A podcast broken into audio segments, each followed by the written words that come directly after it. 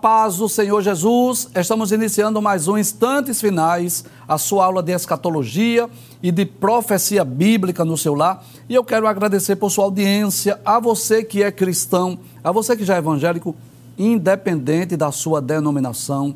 Nós temos milhares de telespectadores que são servos e servas de Deus, mas que são de outras denominações.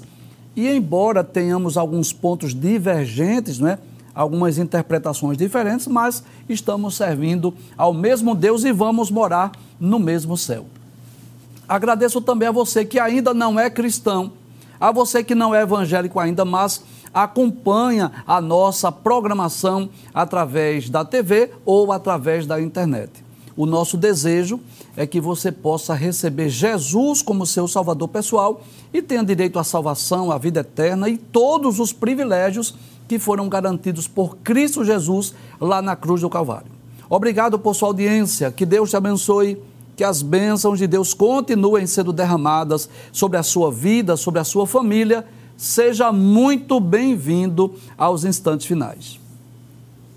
Eu gostaria de lembrar mais uma vez que se você deseja assistir a nossa programação, acompanhar a nossa programação, você tanto pode acompanhar pela TV como também pelo YouTube em dois canais diferentes o Rede Brasil Oficial e o IEADP Live. Né? Inclusive, se você deseja assistir ou rever um dos nossos programas sobre os eventos escatológicos, o comentário do Apocalipse, versículo por versículo, o comentário do livro de Daniel, versículo por versículo, ou algum desses dessa temporada né, sobre a infalibilidade das profecias bíblicas Todos esses programas já estão disponíveis lá no YouTube, você pode procurar no playlist.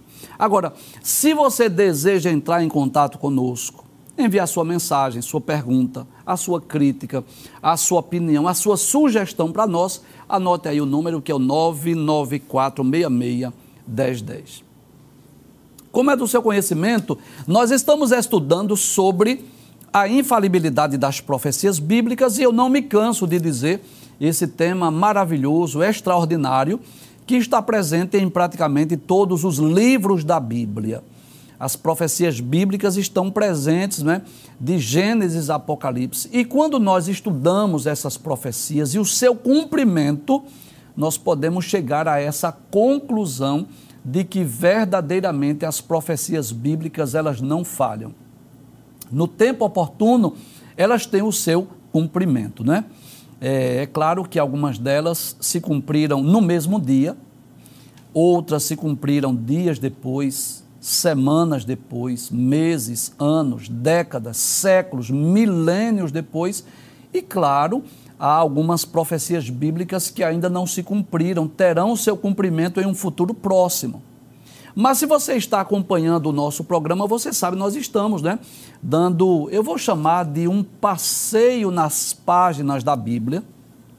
Nós não estamos estudando a Bíblia livro por livro e versículo por versículo necessariamente, mas nós estamos extraindo aqui algumas profecias.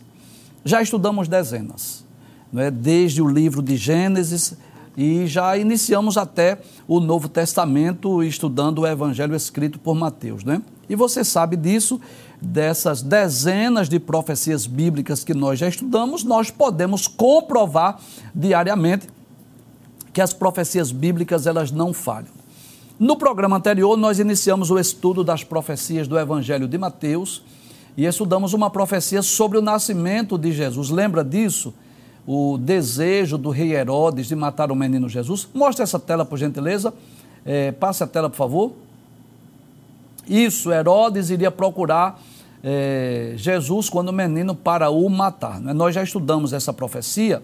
Deixa eu só trazer aqui uma breve recapitulação, só para a gente reforçar o aprendizado. Né? Nós vimos que uns magos do Oriente foram guiados por uma estrela né, de uma forma divina, sobrenatural e aquela estrela anunciava o nascimento de Jesus. Só que eles foram procurar Jesus aonde? Foram procurar em Jerusalém. Quando chegaram em Jerusalém e procuraram saber não é, onde estava o rei dos judeus, porque vimos a sua estrela e viemos adorá-lo, então perturbou-se Herodes e toda Jerusalém, e nós explicamos aqui que Herodes perturbou-se porque viu aquilo como uma ameaça, não é? Talvez pensou consigo que Jesus poderia reinar eh, sobre o mundo inteiro, como já diziam os profetas. Talvez ele temeu que Jesus fosse iniciar uma revolução e de alguma forma isso trouxesse alguma ameaça ao seu reinado, à própria Roma. A verdade é que Herodes manda chamar os magos, procura saber com os escribas e os principais dos sacerdotes onde as profecias diziam que o, o, o Messias iria nascer. Detalhes: até Herodes acreditava nas profecias bíblicas porque ele procura saber isso. E quando os escribas, os principais dos sacerdotes, que eram os intérpretes da, da, das Sagradas Escrituras, disseram, não é, fazendo menção àquela profecia de Miqueias, capítulo 5, versículo 2, que o Messias iria nascer em Belém da Judéia, Herodes vai e fala com os magos, diz para eles que eles fossem né, até Belém, procurar seu menino, procurou saber dos magos quanto tempo fazia mais ou menos que eles tinham visto essa estrela. E eles disseram que eles fossem, quando encontrassem o menino, voltasse para avisá-lo para que ele fosse adorá-lo. E nós já dissemos aqui que o intuito de Herodes era matar o menino Jesus.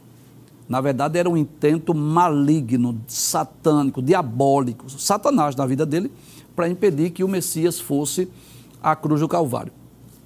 Eu até aproveito para dizer algo aqui que eu considero muito importante. Sempre que estamos lá na, no nosso seminário teológico, na Esteadeb, e que estamos lecionando essa disciplina de angelologia, doutrina dos anjos, que nós também falamos sobre os, Satanás e sobre os demônios, sobre os anjos caídos, eu sempre falo isso em sala de aula que é uma das características de Satanás. Mesmo ele conhecendo as profecias bíblicas e sabendo que as profecias bíblicas não falham, mas ele luta até o fim, ele não desiste. E Satanás sabia muito bem que já estava predito que Jesus iria à cruz do Calvário, que Jesus iria ressuscitar, que Jesus iria comprar a nossa salvação, mas ele não desiste. Então, embora isso não esteja explícito no texto, em momento algum, a Bíblia diz que foi o diabo na vida de Herodes, mas a gente pode entender isso. Nós podemos interpretar assim, que era o intento de Satanás, através de Herodes, matar o menino. E o que acontece? Os magos voltam né, em direção a Belém da Judéia, que ficava a mais ou menos 10 quilômetros de Jerusalém. Quando eles estão a caminho, eles viram a estrela mais uma vez, que guiou até aquela casa onde estava José, Maria e o menino. Detalhe, Quero lembrar mais uma vez que os magos não encontraram o menino na manjedoura e nem encontraram José, Maria e Jesus na estebaria. Eles já estavam numa casa. Né? Jesus não era recém-nascido. É claro que tinha é, mais ou menos dois anos de idade, de dois anos para baixo, mas não era um recém-nascido. Quem encontrou Jesus na manjedoura foram os pastores de Belém. Muito bem. Então eles encontraram o menino, adoraram, ofereceram suas dádivas, lembram dos presentes? Isso, ouro, incenso e mirra. Muito bem. O ouro fala da realeza de Cristo, que ele é rei. O incenso tem duas aplicações, tanto aponta para a divindade de Jesus, porque o incenso era oferecido a Deus do Antigo Testamento, mas também fala sobre o sacerdócio de Cristo. E eu quero esclarecer mais uma vez que, embora Jesus não seja da tribo de Levi, mas ofereceu também, é, ele ó, re, ó, realizou, desculpe, ou ele executou o ofício de um sacerdote, porque ele ofereceu a Deus o seu próprio corpo em sacrifício né, e intercede por nós. Então, Jesus, durante o seu ministério, realizou o ofício sacerdotal segundo a ordem de Melquisedeque, você sabe disso. E o outro era exatamente a mirra que é uma substância odorífera que falava da humanidade de Cristo, apontava para a sua morte, porque era, eh, era aquela substância que se colocava no corpo dos mortos, a mirra. Então eles adoraram, foram divinamente avisados que não voltassem para Herodes e não voltassem para eh, Jerusalém, voltassem por outro caminho. E José, de noite, estava dormindo, teve um sonho e o anjo disse a ele que ele pegasse é, Maria e o menino e fosse para o Egito e ficasse lá até que Deus lhe dissesse o tempo determinado para que eles voltassem. E nós vimos, né, que literalmente quando Herodes percebeu que foi enganado pelos magos, os magos não retornaram para Jerusalém, ele mandou matar os meninos lá de Belém da Judéia de dois anos para baixo e nós vimos o cumprimento desta profecia. Hoje nós vamos dar continuidade ao estudo das profecias registradas no Evangelho de Mateus, é, o Evangelho também escrito por Levi, que é uma profecia de uma predição de Jesus, que muitos do Oriente e do Ocidente entrariam no reino dos céus. Abra a tela, por favor, para nós. É, isso, é essa profecia que nós vamos estudar hoje. Eu vou explicar primeiro o título, vou explicar também essas imagens, né? A profecia que vamos estudar hoje está no capítulo 8 é, do Evangelho escrito por Mateus, que é um texto bem conhecido, a cura do servo do centurião, mas eu não quero necessariamente explicar sobre essa cura, sobre esse milagre, não necessariamente. Eu quero explicar sobre uma profecia que eu considero uma das mais importantes do Evangelho escrito por Mateus. Jesus prediz que muitos do Oriente e do Ocidente entrariam no reino dos céus. Nós vamos ver o texto de Mateus capítulo 8, versículos 5 a 13, e o seu cumprimento em dois textos lá no livro do Apocalipse, capítulo 5, versículos 9 e 10 e capítulo 7, versículos 9 e 10. À sua direita, uma imagem meramente ilustrativa de Mateus, como que escrevendo o evangelho, é, o evangelho de Jesus, né? E à esquerda, uma imagem lá, uma, uma visão celestial, quando João estava lá diante do trono de Deus e viu o cordeiro, e viu os 24 anciãos, e viu uma multidão de pessoas de todas as tribos e nações. É sobre isso que nós vamos falar. Agora, antes de nós, traz a tela, por favor. Antes de nós estudarmos essa profecia, eu gostaria de falar sobre algo que eu considero muito importante. Muitas pessoas têm uma compreensão errônea do plano da salvação. Muitas pessoas pensam, por exemplo, que a salvação ela era só para os judeus, e como os judeus rejeitaram a Cristo, então é que a salvação foi estendida aos gentios. Isso não é verdade, não, isso não é bíblico. Eu posso dizer, sem medo de errar, que o desejo de Deus é que todo, toda a humanidade fosse salva. A salvação é, é, planejada por Deus, oferecida por Cristo, o desejo de Deus é alcançar todos os homens, independente de raça, tribo, língua, povo e nação. Isso está muito claro nas páginas da Bíblia. Se você tiver aí um papel e caneta, eu vou citar aqui alguns textos para você anotar. São textos bem conhecidos. Primeiro, João capítulo 3, versículo 16. Diz assim: Porque Deus amou o mundo e mundo aí é humanidade. Eu posso traduzir também assim, dizer assim, porque Deus amou os homens, a humanidade de tal maneira que deu o seu Filho unigênito, para que todo aquele que nele crê não pereça, mas tenha a vida eterna. Então, Deus amou o mundo. Jesus morreu por todos os homens.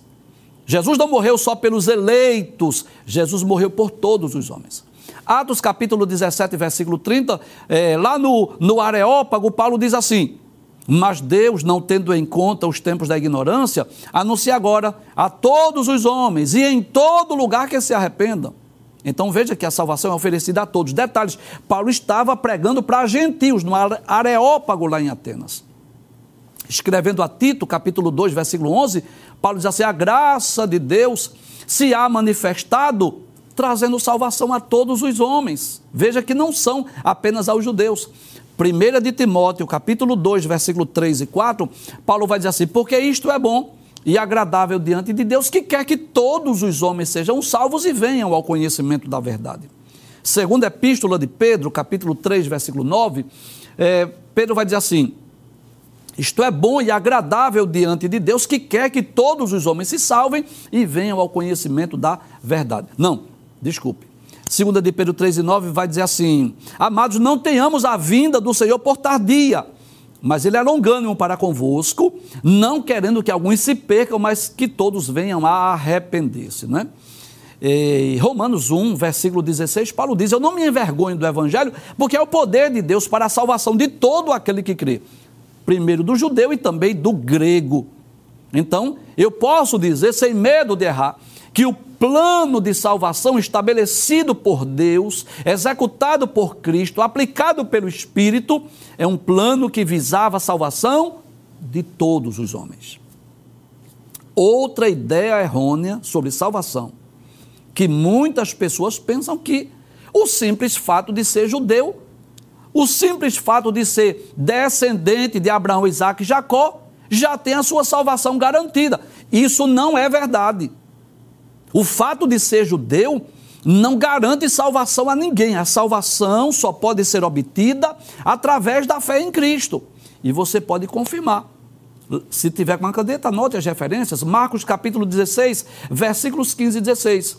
E disse-lhes: Ide por todo o mundo, pregai o evangelho a toda criatura. Quem crê e for batizado será salvo.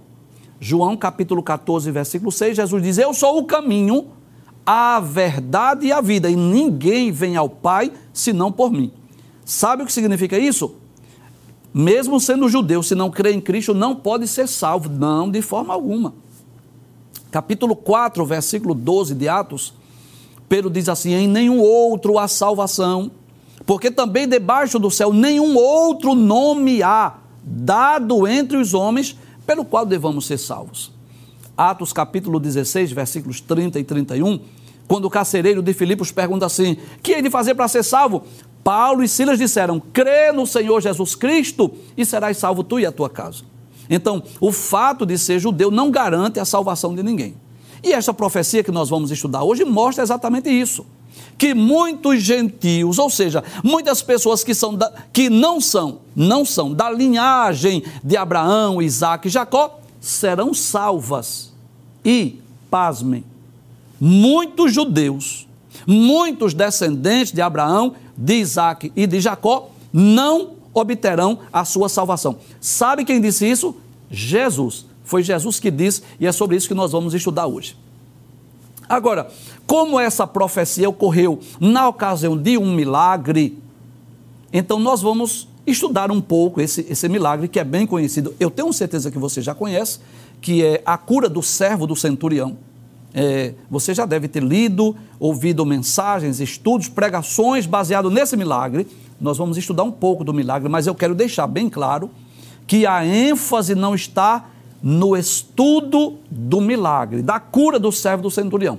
A ênfase eu quero dar a essa profecia que muitos do Oriente e do Ocidente seriam salvos, enquanto que muitos judeus não serão salvos. É sobre isso que nós vamos estudar hoje. Eu quero dar ênfase não na cura do servo do centurião, mas na salvação dos gentios, enquanto que muitos judeus não serão salvos. Pode abrir a tela, por gentileza, São Mateus capítulo 8, versículo de número 5. Muito bem. Diz assim: E entrando Jesus em Cafarnaum. Bem, eu quero lembrar, não é? Que durante o seu ministério terreno, traz a tela, por favor. Jesus percorreu várias cidades, aldeias, né? tanto da Judéia quanto da Galiléia. Jesus, durante o seu ministério terreno, durante três anos e meio, um ministério dedicado à pregação, cura e ensino. Mateus 4 e 23 diz isso. Percorria Jesus toda a Galiléia, ensinando nas suas sinagogas, pregando o evangelho do reino e curando todas as enfermidades e moléstias entre o povo.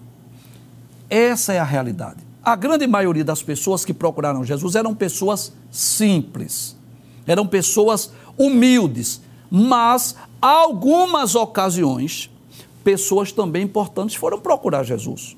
Nicodemos era, era um mestre, é, Zaqueu, que era um chefe dos publicanos, além de outras pessoas importantes. E durante o ministério de Jesus, Jesus também teve contato com alguns, algumas pessoas anônimas mas que são chamadas de centurião. Então, o que é um centurião? É um soldado ou um comandante, é melhor dizer assim, um comandante responsável por uma guarnição de 100 soldados. Por isso que chamava-se centurião. Era aquele comandante de um grupo, de um grupamento, ou de um batalhão de, de 100 soldados romanos. Na verdade, eram pessoas de influência, pessoas de importância. E que coisa interessante. Abre a tela, por gentileza, mais uma vez. Entrando em Cafarnaum, que era uma cidade ali, às margens do mar da Galileia, Chegou junto dele um centurião. Qual o nome? Não sei. Mas era um, um comandante de Roma que era responsável por esse grupamento de 100 homens, rogando-lhe, dizendo: Senhor, o meu criado, né, ou eu posso dizer em outras, outra palavra, o meu servo, jaz em casa paralítico e violentamente atormentado. Ou seja, ele tinha um duplo problema. Traz a tela, por favor. Havia uma paralisia, ele estava paralítico e ele estava também violentamente atormentado. Esse homem, com certeza, era um homem de confiança do centurião. Era um servo a quem o centurião amava, queria bem, desejava bem. E é muito possível que o centurião é, tenha percebido o seu servo, né? Quem sabe ali doente, à, à beira da morte, e ninguém pôde resolver. É possível que isso tenha acontecido, que ele tenha buscado outros meios para resolver a situação, ninguém pôde resolver. E o que é que acontece? Ele vai procurar Jesus. Então, o que é que eu quero chamar a atenção? Primeiro, que ele, esse centurião, ele não era judeu. Como ele era o comandante deste grupo de soldados de Roma, é muito possível que ele fosse um gentio ele fosse um cidadão romano, mas ele ouviu falar de Cristo. De alguma forma, ele ouviu que Jesus realizava milagres, prodígios, maravilhas. E como ele tinha em casa aquele servo a quem ele queria bem, a quem ele desejava que tivesse a saúde restabelecida, e era um problema humanamente impossível, porque além de estar paralítico, ele estava é, atormentado, né? E aquele homem estava violentamente atormentado, como diz o texto bíblico. E o que é que aquele homem faz? Num ato de fé, ele vai procurar Jesus. Alguém falou acerca de Jesus, dos feitos, dos milagres, dos prodígios, das maravilhas, e ele vai ter com Jesus, ele vai procurar Jesus para pedir socorro, para pedir que Jesus pudesse fazer aquele duplo milagre, pudesse restaurar a saúde do seu servo. Abre o texto mais uma vez, ainda nos versículos 5, 6 e 7. Aí Jesus disse: Olha, eu irei lhe darei saúde. Que coisa interessante. Observe aí, traz a tela, por favor. Que Jesus não, não faz acepção de pessoas. Eu vou repetir essa frase. Jesus não faz acepção de pessoas. Mesmo sendo um cidadão romano, e é bom lembrar isso, que na época os judeus eram dominados por Roma. Então, os soldados romanos estavam dominando o povo judeu. E Jesus bem que poderia dizer assim: olha, se fosse um judeu eu iria, mas romano. Ou seja, Jesus poderia ter dito assim: olha, esse homem aí é oficial de um grupo de 100 homens, de um batalhão de 100 homens, eu não vou. Mas o que é que Jesus diz? Eu vou. Eu vou dar saúde. A gente percebe aí esse desejo de Jesus de curar as pessoas, de aliviar a dor, aliviar o sofrimento independente de ser judeu ou gentil. Jesus disse: Eu vou, eu lhe darei saúde.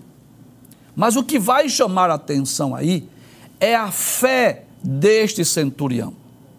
É que aquele centurião, ele não se sente digno de receber na sua casa a presença de Jesus.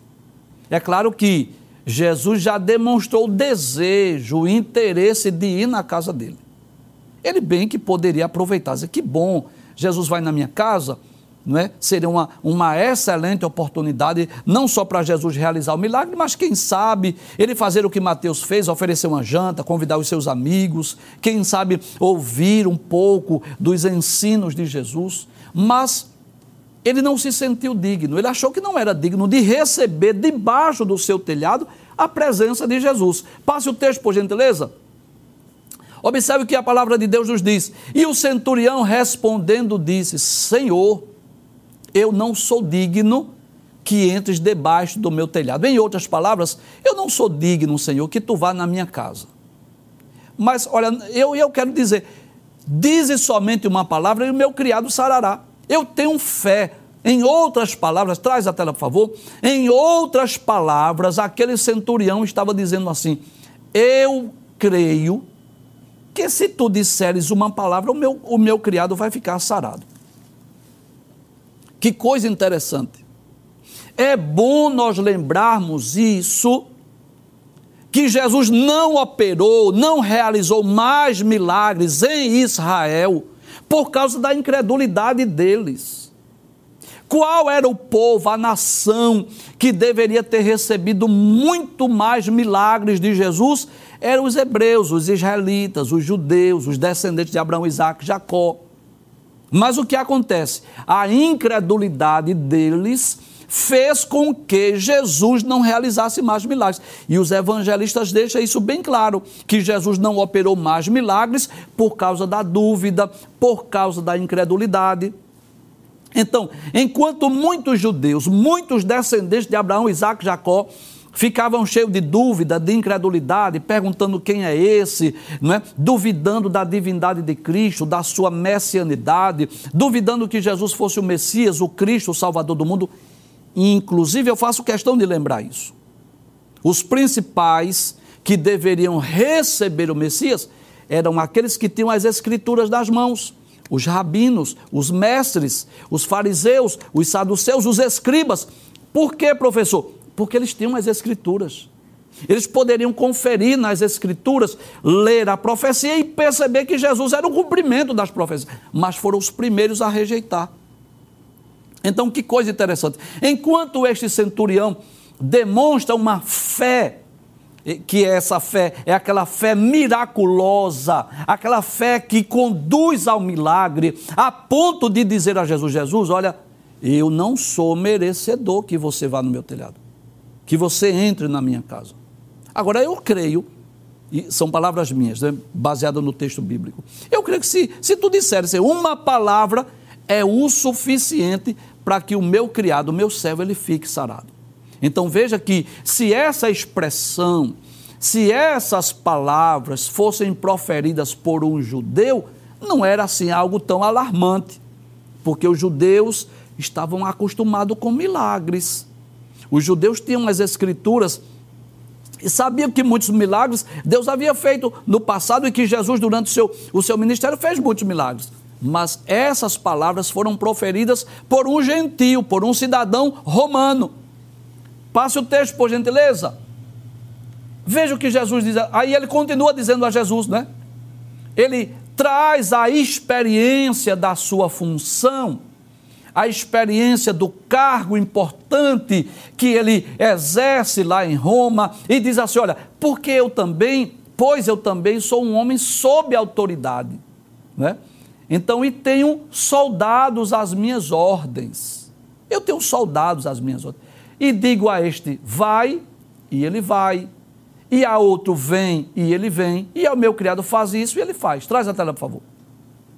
Ele estava dizendo assim: olha, Existem pessoas que estão sob as minhas ordens, estão debaixo da minha autoridade. E se eu dissesse, olha, vá, vá ali e faça isso, ele vai, olha, venha e faça assim, ele vem. Se eu disser, meu servo, meu criado, faça assim, ele faz.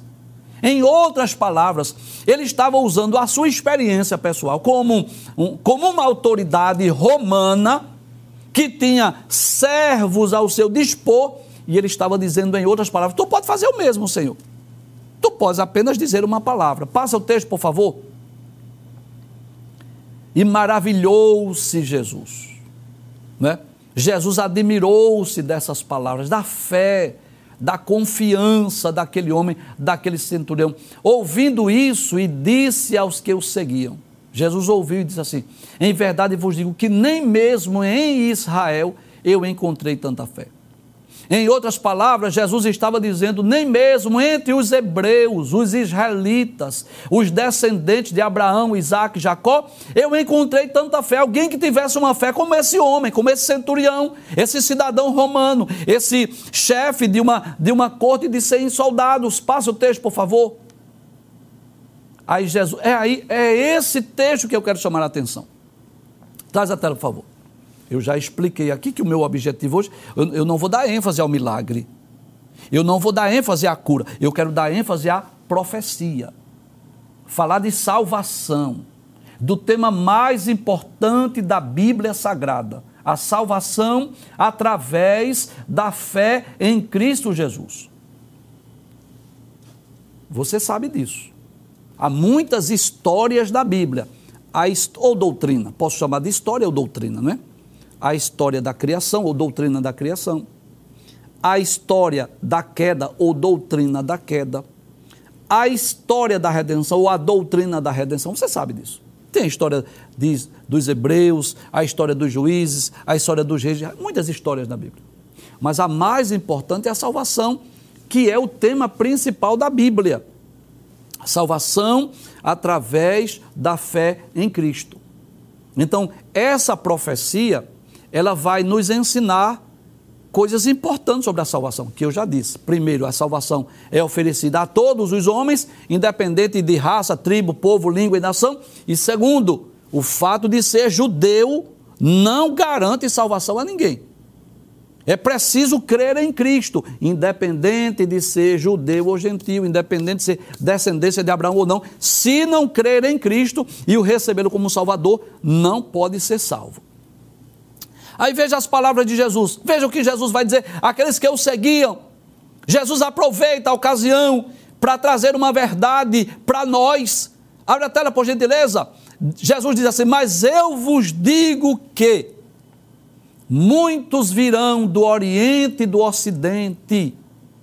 Como quem diz assim, de uma extremidade à outra da terra, e assentar-se-ão à mesa com Abraão, Isaac e Jacó no reino dos céus. Que coisa extraordinária! Jesus estava, traz a tela por favor, mostrando que a salvação não é só para os gentios, não. A salvação é oferecida a todos, a toda a humanidade, a todos os homens. Jesus morreu pela humanidade e todos podem ser salvos. Todas as pessoas poderão ser salvas, claro, se atenderem aos requisitos exigidos por Deus na Sua palavra. Quais, professor? Fé, arrependimento, conversão. São, são exigências para as pessoas que serão salvas. E Jesus deixa bem claro: muitos virão do Oriente e do Ocidente e vão se assentar à mesa. Que privilégio! Com Abraão, Isaac, Jacó, no reino dos céus. Mas Jesus não para por aí. Passa o texto, por favor. Veja o que Jesus vai dizer. Aí ele diz assim: e os filhos do reino? Professor, quem são, professor, os filhos do reino? Os israelitas, os descendentes de Abraão, Isaac e Jacó, os hebreus, os judeus, serão lançados nas trevas exteriores. Professor, que trevas são essas? O inferno, o lago de fogo. Como é que o senhor sabe? Olha Jesus dizendo: e ali haverá pranto e ranger de dentes. Traz a tela, por favor. Em resumo, sabe o que, é que Jesus está dizendo? Eu vou lhe explicar. Se você não entendeu, eu vou lhe explicar.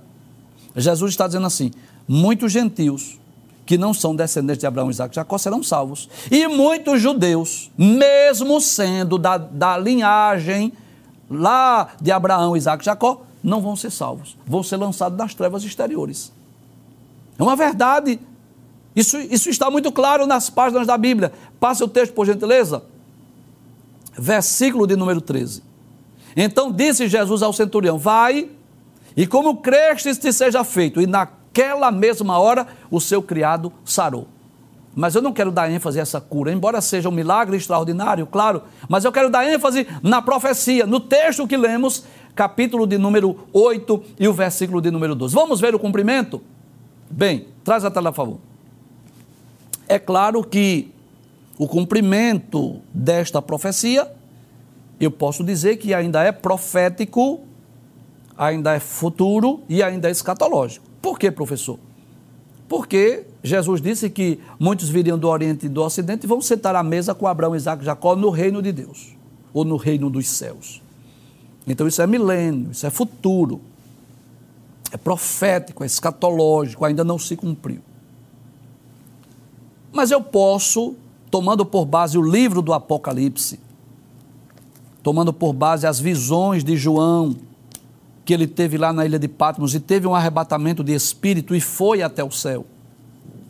Baseado nessas, nessas visões de João, João viu lá no céu não só judeus, mas ele viu pessoas, homens, seres humanos de toda tribo, raça, língua, povo e nação. Então, é claro que estamos estudando o cumprimento parcial dessa profecia, porque, torno a dizer, o cumprimento na íntegra só ocorrerá durante o reinado milenial de nosso Senhor e Salvador Jesus Cristo. Mas vamos ver ao menos quatro versículos de dois capítulos diferentes. Vamos ler capítulo 5, versículo 9 e 10. É um dos textos mais extraordinários da Bíblia, porque é o texto que nos mostra né, um cântico celestial. João, naquele arrebatamento de espírito, capítulo 5, versículos 9 e 10, quando ele teve uma visão do trono de Deus. Inclusive, esse capítulo 5 nós estudamos é aquele capítulo em que ele viu um livro selado com sete selos. João diz assim: e cantava um novo cântico, dizendo: Que cântico era esse? João, qual era a letra deste cântico celestial? Aí João diz: o, o cântico celestial dizia assim: Digno és de tomar o livro e de abrir os seus selos. Quem? O cordeiro, você sabe disso o leão da tribo de Judá, a raiz de Davi, que, que venceu para abrir o livro e desatar os seus sete selos. Aí João continua dizendo que o cântico dizia assim: Digno és de tomar o livro e de abrir os seus selos, porque foste morto e com o teu sangue compraste para Deus homens de toda tribo e língua e povo e nação. Observe, não só são gentios que serão salvos, não serão apenas os descendentes de Abraão, Isaac e Jacó, mas homens de toda tribo, de toda língua, de todo o povo, de toda a nação. E João diz ainda que esse cântico celestial dizia: E para o nosso Deus os fizestes reis e sacerdotes, e eles reinarão sobre a terra. Que coisa maravilhosa! Traz a tela, por favor. Que coisa extraordinária. Isso é uma promessa para nós, que somos gentios. Deixa eu dizer algo aqui. Às vezes as pessoas querem se envaidecer porque são judeus e eu não posso tirar os méritos do povo judeu. O próprio Paulo diz assim na carta aos Romanos, acredito que é capítulo 3, quando ele diz assim: qual é, pois, a vantagem do judeu? Ele diz muita, em toda maneira, porque, primeiramente, as palavras de Deus lhe foram confiadas. Então é claro que o povo hebreu, o povo de Israel, é um povo muito privilegiado. Basta você ler a Bíblia, que foi do povo de Israel que Deus escolheu, escolheu né? É, reis, juízes, profetas, sacerdotes, anciãos. Claro que Deus fez coisas maravilhosas e extraordinárias. Mas deixa eu dizer algo aqui que eu considero muito importante. Se não crer em Cristo, o seu título de judeu, a tua linhagem, para Deus não tem valor algum. Não, porque o que vai garantir a salvação é a fé em Cristo. Então eu posso dizer que os gentios que creem em Cristo são mais privilegiados do que os judeus que não creem em Cristo. Porque o que vai garantir a nossa entrada no céu não é o título de judeu, mas é o fato de nós crermos em Cristo. Vamos ver outro texto agora? Apocalipse capítulo 7, versículos 9 e 10, que é aquela multidão que João viu no céu que ninguém podia contar. Abre o texto, por favor. Aí diz assim: Depois destas coisas, olhei e eis aqui uma multidão, a qual ninguém podia contar, de todas as nações e tribos e povos e línguas. Que coisa interessante! Ô João, me tira uma dúvida, João. De, de onde são essas pessoas? Ele diz assim: de nações, tribos, povos e línguas. Aí eu vou fazer outra pergunta, oh, João, e onde estava essa multidão? Aí ele diz que estavam diante do trono e perante o cordeiro, trajando vestes brancas e com palmas das suas mãos. Ou seja, naquela visão do capítulo 7 do Apocalipse, que João viu aquela grande multidão, estavam diante do trono. E observe, não era só judeu, era pessoas de nações do mundo inteiro. Passe o texto, por favor, versículo 10, que é o último versículo que nós vamos estudar hoje. Aí ele diz: E clamavam com grande voz, dizendo: Salvação ao nosso Deus, que está sentado no trono, e ao Cordeiro. Então eu posso concluir hoje, traz essa a tela, por favor. Eu posso concluir é, essa primeira parte do programa dizendo isso.